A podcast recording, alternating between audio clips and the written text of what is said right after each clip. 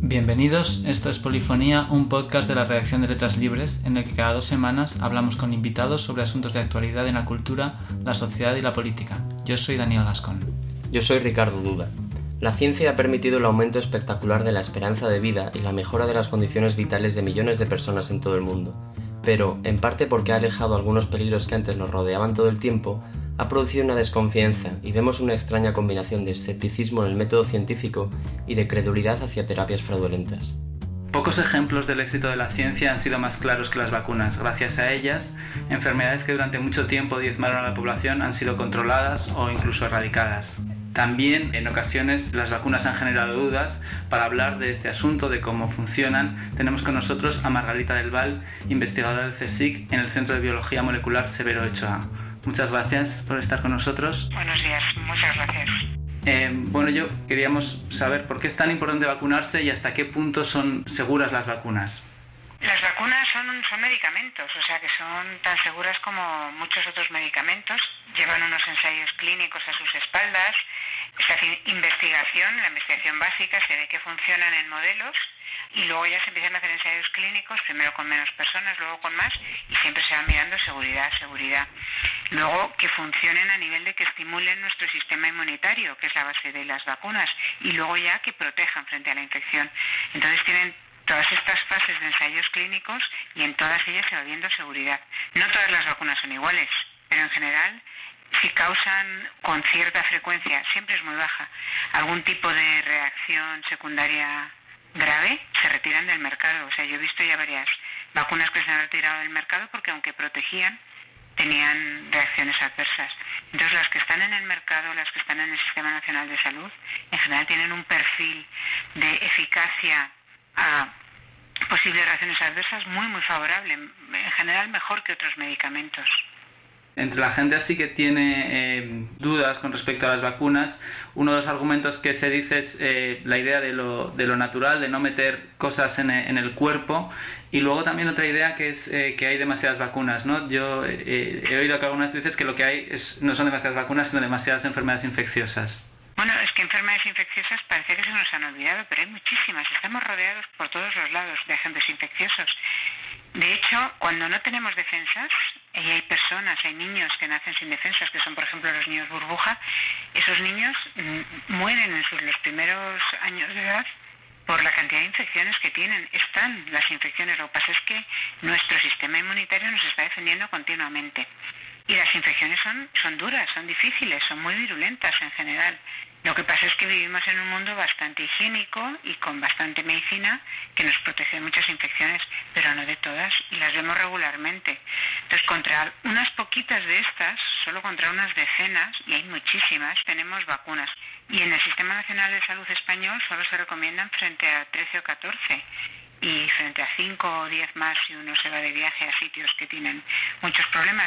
O sea que hay pocas vacunas, ojalá supiésemos hacer más, ojalá hubiésemos sabido la humanidad hacer más vacunas.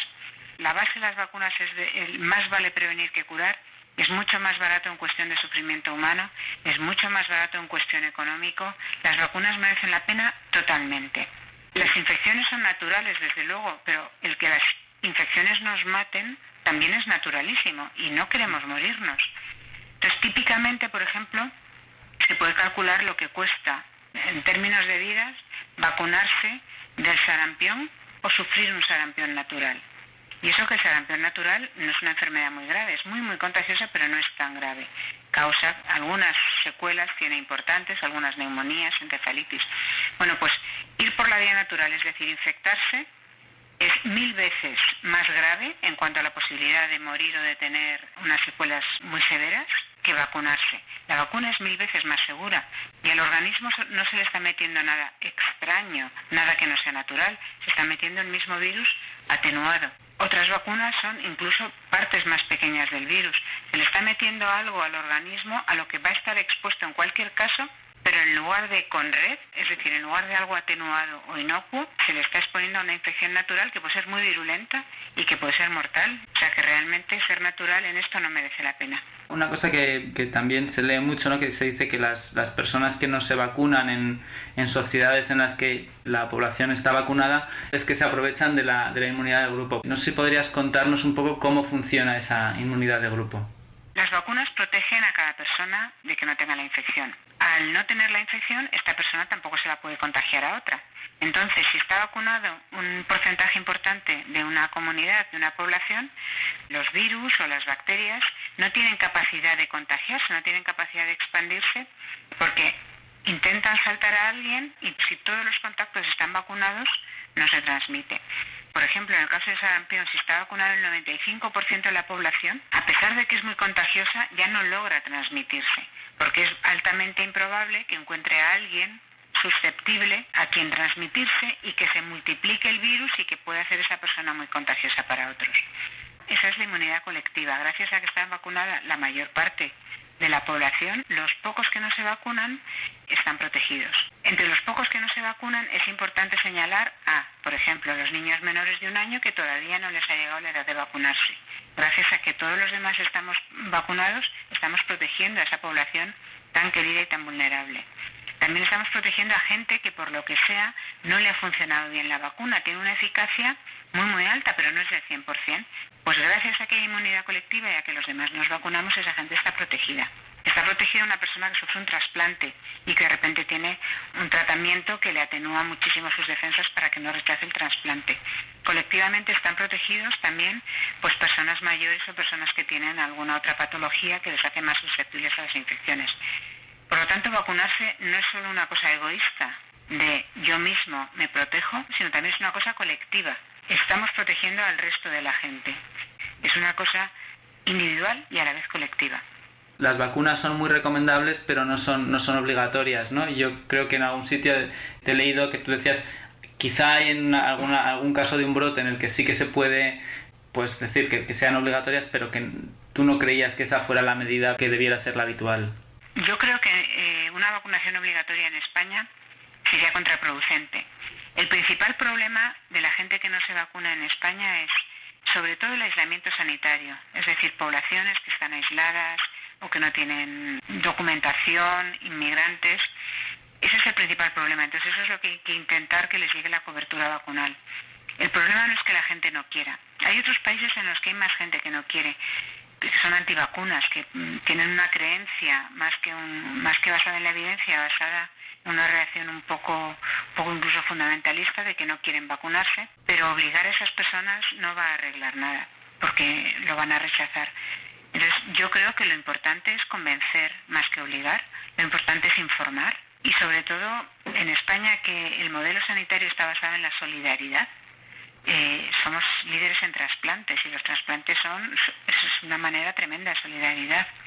Eh, donación de sangre no se paga, en otros países se paga. Aquí el modelo es muy solidario y hay mucha confianza en, que todo funciona bien. Yo creo que en España podría ser contraproducente obligar a la vacunación, pero a lo mejor en algún caso puede ser importante. Por ejemplo, la polio está a punto de erradicarse del mundo y hay mucha gente que no, no se acuerda de lo que era la poliomielitis. Y ahora mismo, por ejemplo, si alguien va en un viaje humanitario a una zona en la cual puede haber problemas, debería ser obligatorio revacunarse de la polio para no comprometer la campaña mundial de erradicación de la polio del mundo. Porque cuando se erradique, después de un periodo de seguridad, se dejará de vacunar en todo el mundo. Entonces, es un bien tan grande comparado con el pequeño esfuerzo que te cuesta a ti vacunarte si vas a un viaje a un sitio pues eso, con emergencias humanitarias, incluso si vas eh, a hacer un viaje solidario, a ayudar, a colaborar. Es tan grande el beneficio que hay de, erradicar la polio que, por ejemplo, en esos casos yo sí que consideraría que debería ser obligatorio. Cuando tú has tenido que, explicar eh, con el público y que tenía dudas sobre las vacunas, ¿cuáles eran las dudas más, más frecuentes? Bueno, pues hay varias dudas. Hay gente que de una manera un poco fundamentalista se opone a las vacunas. Ya digo que en España son minoritarios. Hay un número creciente de gente que está insegura sobre las vacunas. Es decir, intentan buscar cada vez más información, más información, más información antes de tomar la decisión.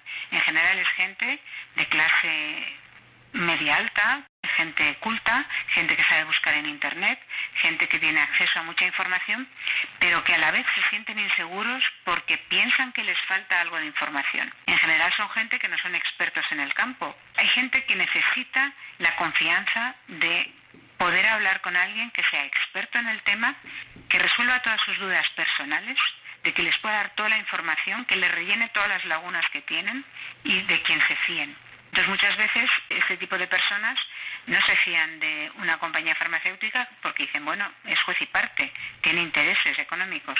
O no se fían del ministerio porque dicen, bueno, a lo mejor el ministerio es partidista y me quiere colocar algo aunque yo no lo necesito, aunque el ministerio básicamente quien toma decisiones sobre las vacunas casi siempre son los técnicos y tienen una información tremenda. Entonces están, ya digo, están estos inseguros. Luego hay algunos despistados. El despistado es sobre todo que no sabe, realmente no se da cuenta que hay infecciones y no se da cuenta de que haya necesidad de vacunarse. Porque bueno, vivimos en una, en una sociedad muy muy sana, pero infecciones las hay, las hay por todos los lados a este tipo de personas pues hay que informarles no solo de la seguridad y de cuáles son sus dudas, sino, oye, que sí, que pasa. Es infrecuente, pero pasa, ¿no? Y luego el otro tipo de gente es la gente que no tiene acceso a las vacunas. Entonces, bueno, son los que sufren los brotes, son colectivos que a veces no están vacunados y este tipo de gente que ni siquiera tiene acceso muchas veces a la información o que no se atreve a acceder a un centro de salud por si le van a, a detectar que no tiene toda la documentación bien, pues esta gente lo que hay que hacer es darle una cobertura, precisamente por las dos razones de antes, por solidaridad y por egoísmo, porque si no se vacunas y no se combaten las infecciones en gente que están aislados, serán un nido de, de propagación de la enfermedad que ni nos interesa ni por ellos ni por el resto de la población. ¿Cómo te explicas que, aunque en, España sea un movimiento muy pequeño, pero como decías, eh, en, otros lugares como el norte de Europa es más grande, que haya surgido ese, ese movimiento eh, antivacunas? Y... Mm, hay mucha gente que es excesivamente crítica y escéptica y si no encuentran eh, la información adecuada o encuentran la desinformación, pues se empiezan a mover por eso. Los antivacunas, la gente que no vacuna a sus hijos porque les han convencido de que no hay que vacunar, están mal informados. En general están manipulados por alguien. Hay gente que manipula. ¿Y por qué manipulan? Pues porque se aprovechan del miedo de la gente, de los padres. Les meten miedo con que las vacunas tienen efectos adversos tremendos y a cambio les venden todo tipo de preparados con los que sacan dinero. O sea, básicamente eh, las dos palabras claves son meto miedo y a continuación te vendo algo y yo obtengo un beneficio. Entonces, ese es un problema muy grave porque siembran el miedo, siembran la incertidumbre, siembran, siembran la desconfianza ¿Y qué acaba ocurriendo? ¿Por qué acaban saliendo los antivacunas en los periódicos? Pues porque hay niños que mueren o mueren adultos y mueren por algo que se podía haber prevenido perfectamente con una simple vacunación. Y digo también adultos porque el que no vacuna a sus hijos no solo les tiene desprotegidos cuando son bebés, el no estar vacunado lo llevas contigo toda la vida. En una de, tus charlas también decías que, la vacunación no solo te previene contra estas enfermedades infecciosas, sino que luego hay infecciones que acaban produciendo tumores, ¿no? O sea, que te protege de otras, de otras enfermedades también. Sí, a ver, las enfermedades infecciosas nosotros las entendemos pues como no sé, una tuberculosis. La tiene alguien una tuberculosis, tarda muchísimos meses en curarse, pero se cura, es una enfermedad infecciosa. Bueno, pues hay algunos agentes infecciosos que causan cáncer. El cáncer es una célula que pierde su capacidad de autocontrol, se descontrola y se empieza a multiplicar de una manera descontrolada.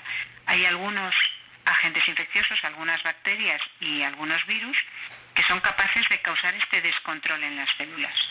Lo causan con baja frecuencia, lo causan en un porcentaje pequeño de las personas que se infectan, pero una sexta parte de los cánceres que conocemos ahora, de los casos de cáncer, los causan agentes infecciosos y son agentes infecciosos que conocemos como el helicobacter o la hepatitis B o la hepatitis C o la mononucleosis infecciosa, que es la enfermedad del beso, se llama, que sobre todo se da en la adolescencia, ocurre. Entonces, para las que tenemos vacunas, como, como es eh, para la hepatitis B, como es para el cáncer de cuello de útero, que es el papiloma, el virus del papiloma, el vacunar te puede evitar que se desarrolle el cáncer Hay una vacuna que es muy reciente, es la vacuna del papiloma, que el virus del papiloma causa el cáncer de cuello de útero. Como es muy reciente y solo han pasado 10 años desde que existe, todavía no hay evidencia de que proteja frente al cáncer. ¿Por qué? Porque el cáncer tarda 30 años en desarrollarse. Luego, ninguna persona vacunada ha llegado a poder desarrollar cáncer. Ahora lo que se sabe con toda seguridad, con el seguimiento de todas las personas que se han vacunado, que son 70 millones de personas en el mundo, se puede decir que baja brutalmente el número de lesiones premalignas de cáncer de cuello de útero en las chicas jóvenes, ¿vale? ¿Qué quiere decir esto? Pues que si no hay lesiones premalignas es muy difícil que luego se acaben malignas. Luego es muy probable que acabe protegiendo del cáncer, pero bueno, no se puede decir formalmente hasta que no llegue a haber casos de cáncer que, si ya digo, tardan como 20 o 30 años. O sea que no son solo las infecciones que conocemos normalmente, como la gripe o las meningitis, que se combaten con las vacunas, sino también una sexta parte de los casos de cáncer en el mundo.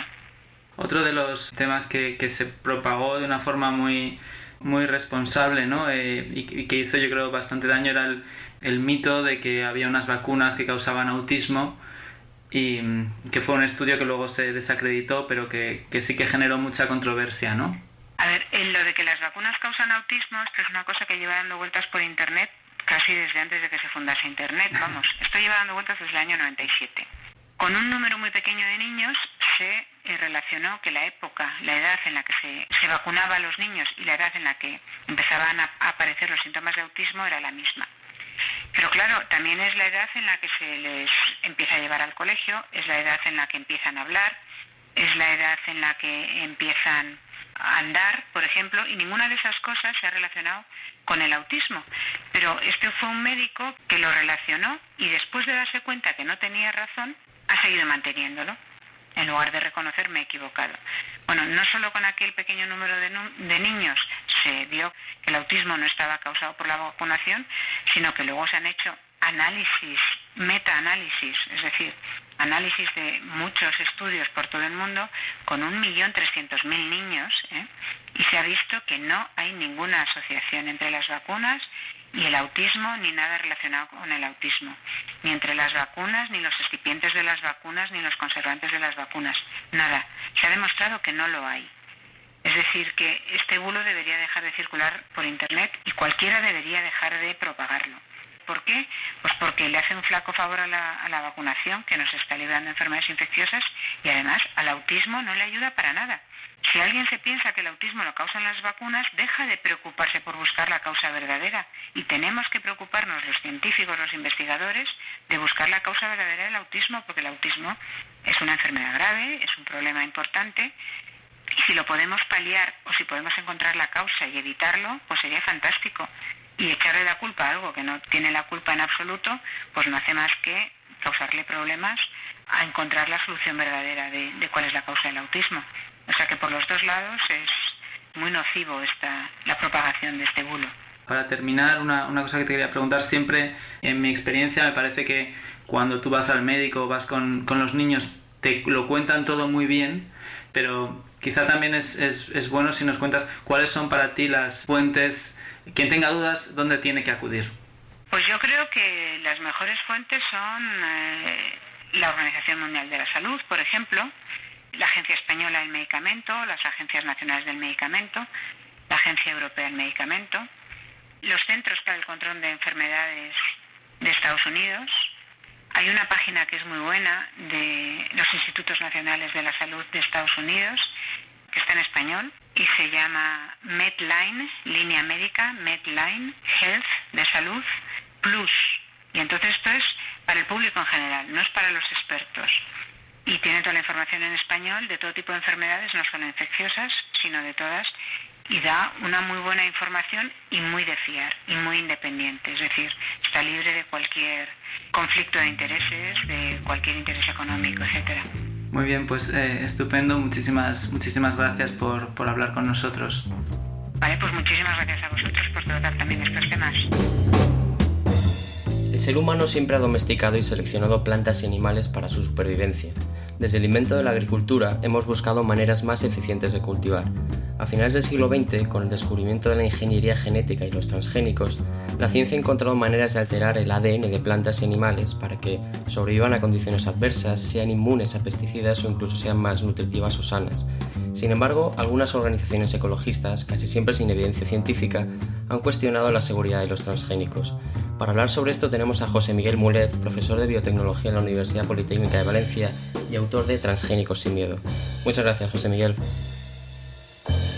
Gracias a vosotros por el interés. ¿Qué tal? En tu libro tú haces un, repaso muy interesante de, la agricultura eh, desde, los inicios y es interesante cómo llegas a los transgénicos con esa historia detrás, porque dices que es la manera más eficiente de hacer lo que llevamos haciendo durante miles de años, ¿no? que es seleccionar y domesticar eh, plantas y, animales para nuestra supervivencia. No sé si nos podías comentar un poco qué, es los son los transgénicos a partir de toda esta historia de la agricultura y cómo, cómo llegamos a, pues mira, un transgénico no es más que un organismo que tiene un trozo de ADN que proviene de otro organismo y que se ha introducido por métodos de ingeniería genética. El intercambio de ADN en la naturaleza, de genes en la naturaleza es bastante frecuente, pero si ese intercambio lo facilita un ser humano utilizando unas técnicas determinadas, se llama transgénico. Si ese intercambio ocurre de forma espontánea o no se utilizan técnicas de ingeniería genética, sino que se utiliza un injerto, una hibridación, pues no se consideraría transgénico. Por lo tanto, estamos hablando de una definición legal. Tú hablas de que no, realmente en muchos de los casos no hay mucha alteración del genoma, ¿no? Es un porcentaje muy pequeño de, cambio genético cuando se hacen estas alteraciones de ingeniería genética. Para que te hagas una idea, si el genoma extendido del maíz, por ejemplo, fueran dos o tres kilómetros, un gen, que son unas pocas pares de bases comparado con lo que es el genoma, sería un cambio de 2 milímetros. O sea, que estamos hablando que alguien se imagine lo que son 2 kilómetros y lo que son 2 milímetros, que es un millón de veces menos. Pero ¿qué pasa? Que tú pones específicamente la información para esa mejora que necesitas. Mientras que las técnicas clásicas de mejora muchas veces implicaban mutagenizar al azar y ver si pasaba algo. De hecho, tú cuando hablas de, a veces, por ejemplo, hablas de, uso de pesticidas o de, o digamos, de maneras de cultivar antiguas, Normalmente se asocia ahora que lo de antes, a lo mejor lo de nuestros abuelos era mejor, pero hablas de que incluso era a veces más tóxico, ¿no? Porque se utilizaban productos muchísimo más peligrosos. De hecho, así era la mayoría de las veces. Y el problema es que ahora tenemos un control que no hemos tenido nunca y es cuando ahora parece que nos preocupamos por lo que no nos ha preocupado antes. ¿Por qué no nos preocupaba antes? Porque la gente pasaba hambre. Básicamente por eso. Ahora que nadie pase hambre es cuando viene toda la tontería. ¿Nos podías explicar un poco qué tipos de, transgénicos hay? Porque hay algunos que, por ejemplo, aumentan los rendimientos, otros la, digamos, la tolerancia a herbicidas, incluso pues hay un caso interesante en tu libro, ¿no? Del arroz dorado, al que se le añade una, vitamina que suple una carencia de vitaminas en, una población que solo consume arroz. Entonces hay, hay distintos tipos de, de intervenciones de transgénicos. Ahora mismo no hay ninguno que la mejora específica sea aumenta el rendimiento. Sin embargo, algunos aumentan el rendimiento porque son resistentes a herbicida, lo que te permite hacer siembra directa, es decir, sembrar y echar el herbicida y así controlas las hierbas, las malas hierbas de forma más efectiva. Tienes algunos que son tolerantes a insectos, porque tienen la proteína CRI, que es una proteína que es tóxica para determinados insectos. Y esos diríamos que son los de primera generación, porque consigues la mejora solo con un gen. En cambio, tenemos toda una batería de nuevos transgénicos donde la mejora está dirigida al consumidor eh, porque aumentan el nivel nutricional o porque tienen alguna característica. Ahí tendríamos el trigo apto para celíacos, el tomate dorado, la naranja dorada, el arroz dorado, el maíz dorado, que son ricos en vitamina A porque llevan dos genes que les permiten sintetizar vitamina A. Y bueno, ahora está a punto de salir una piña que es de color de rosa, que es la piña rosé de la empresa del monte o sea que, como ves, eh, cada transgénico es diferente, cada uno tiene un proceso diferente y tiene unas características diferentes. Y realmente em, los críticos con los transgénicos muchas veces tienen un miedo un poco a la idea ¿no? de intervenir en el, en el ADN. ¿Realmente ¿qué, ¿qué, le dirías a alguien totalmente escéptico? Casi a veces es una cosa muy supersticiosa o a veces pues incluso un poco religiosa, ¿no? Es tocar lo que la naturaleza, eh, como esta naturaleza, pero claro, tú explicas que siempre se ha hecho esto así, que incluso la naturaleza lo hace así. ¿Cómo, cómo responderías a, digamos, un activista en contra de los transgénicos que, diría esto? Pues que el ADN no es nada estático inmutable, que desde el neolítico estamos cambiando el ADN de las especies que nos dan de comer y que esto no es más que un paso más en lo que hemos venido haciendo y que si quiere comer cosas naturales y que no estén modificadas por la mano del hombre, mm, yo le recomendaría que se fuera a la naturaleza, se fuera a un bosque y viera cuántas de las cosas que encuentra a su alrededor son realmente comestibles. También suele haber a veces malinterpretaciones o no sé si manipulaciones, ¿no? Pero se habla a lo mejor de que de que se, pues he oído muchas veces ¿no? el sabor de los tomates o que eh, entonces se asocia directamente a lo mejor se dice ah no pero esto es porque son plantas transgénicas ha perdido el sabor eh, tú has escrito algunas veces sobre, sobre el sabor de los tomates no incluso sale en el libro este este corto de, de Castilla-La Mancha en el que salen dos tomates transgénicos. Realmente esto qué, qué efecto puede tener en tanto en, en este sabor que se dice y pues mira, partamos de la base que ahora mismo no hay tomates transgénicos en el mercado. Por lo cual este argumento cae por su propio peso. Segundo, el sabor de un tomate depende de muchos factores. El principal, que se haya madurado en la planta o se haya madurado en cámara. A partir de aquí, echarle la culpa a los transgénicos del sabor de los tomates es una relación causa-efecto que no se sostiene. Es decir, si los tomates han perdido sabor, posiblemente es porque se cultivan lejos de la zona de producción. Y ya está. Luego también hay la preocupación por la seguridad. Tú hablas del principio de precaución, que es el principio que, digamos, eh, en la Unión Europea regula un poco la, seguridad alimentaria y eres bastante crítico con, este principio de precaución. Y explícanos un poco por, por qué. A ver, no soy crítico en el sentido de que es el que regula todo el proceso de autorización y está funcionando bien porque no hemos tenido ningún problema de salud ni de medio ambiente. Yo soy crítico con la gente que dice que hay que prohibir los transgénicos el principio de precaución. Bueno, perdona, el principio de precaución ya está aplicado. Cuando un transgénico sale al mercado es porque ha superado ese principio de precaución. Querer poner ahora el principio de precaución es quererte cobrar dos veces por lo mismo. Y de la misma forma digo que si ese mismo principio de precaución se lo aplicáramos a otro tipo de alimentos, igual no deberíamos autorizarlo. Y hay muchos ejemplos, empezando por los alimentos ecológicos. Sí, porque tú de, hecho hablas de, un caso en el que se eh, había eh, agricultura ecológica y realmente no hubo una petición pública o de activistas eh, con ese mismo principio de precaución, ¿no? de tener cuidado con, las, con los alimentos ecológicos. Pues sí, y de hecho dan problemas de seguridad continuamente, pero ahí nadie parece querer aplicar el principio de precaución. Y en cuanto a la, a la Unión Europea, ¿por qué es tan difícil la autorización o qué, qué es lo que impide, por ejemplo, que en la Unión Europea haya menos transgénicos que, por ejemplo, en Estados Unidos. O, tú, por ejemplo, hablas de muchos países como Indonesia y países que sí que parece que están investigando mucho más. Prácticamente todos menos Europa. El problema que tenemos en la Unión Europea es que tenemos un marco regulatorio que está diseñado para impedir la autorización de transgénicos. Ese es el único y principal problema que tenemos. El problema es que es un marco regulatorio bastante peculiar en el sentido de que te impide sembrarlos pero no importarlos. Con lo cual lo que estamos haciendo es quitando herramientas a nuestros agricultores para que puedan competir en igualdad de condiciones. Este marco nos está haciendo perder competitividad, está haciendo que el campo europeo cada vez sea más dependiente de subsidios y de subvenciones y que cada vez tengamos menos agricultores y que tengamos que importar más comida.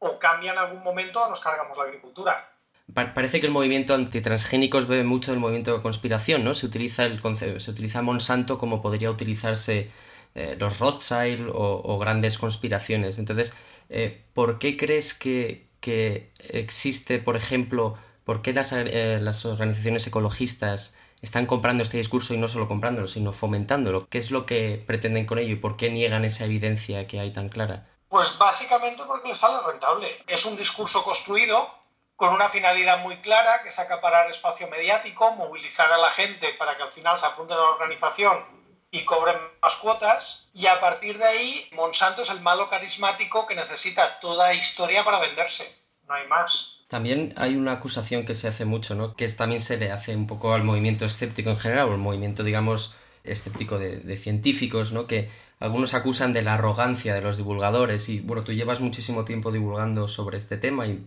me gustaría que, comentaras un poco este tema, ¿no? ¿Crees que debería haber un poco de autocrítica respecto a eso o cómo, cómo se puede llegar a esta gente? Resulta que enfrente tenemos ecologistas que lo que no están diciendo es que lo que están diciendo no es cierto. Que han destrozado campos experimentales, que han protagonizado actos vandálicos, que no tiene ninguna base científica lo que dice, que propagan información y que encima algunos son profesionales de eso. Y el problema es que el científico es arrogante. Hombre, el científico puede ser más simpático menos, puede ser más arrogante menos, pero lo importante es que lo que diga sea verdad. Si resulta que lo que dice es verdad, pero es que es arrogante, yo lo veo que entramos dentro de lo que es la falacia atóminem. Y muchas veces el problema es que se intenta matar al mensajero.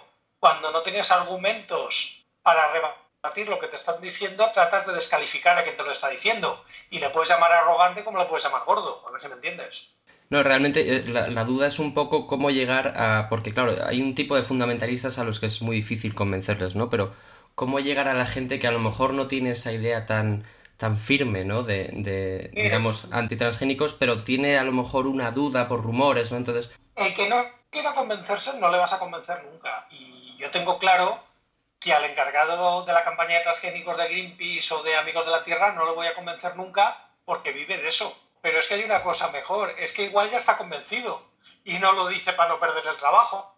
La cuestión es que cuando tengas un debate con él, alguien que no tenga una opinión formada o que tenga una visión abierta del tema, lograr convencerle a él. Es decir, el importante no es tu oponente, es el público en general. Y yo creo que en ese aspecto lo estamos haciendo bien. Yo llevo seis años en divulgación científica, tengo un blog, doy muchas conferencias y noto que la actitud de la gente está cambiando. Y no es que tenga una manía. Eh, la encuesta de la FECIT hace tiempo decía que la gente que veía más ventajas que inconvenientes en los transgénicos en dos años ha aumentado un 11%. Yo creo que es una cifra muy significativa.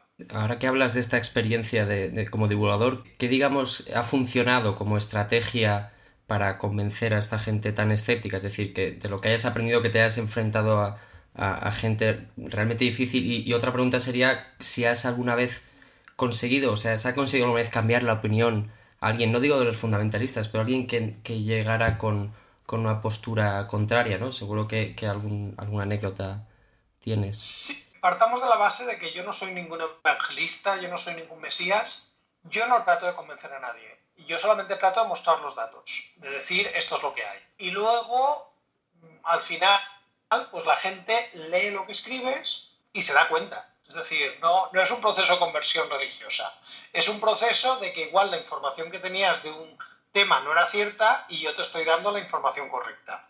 A partir de aquí, pues sí, he conocido mucha gente que ha venido con dudas legítimas, que incluso ha tenido una, una actitud antitransgénicos, ha leído a mí o ha leído a más gente y tal, y ha modificado o ha modulado su postura.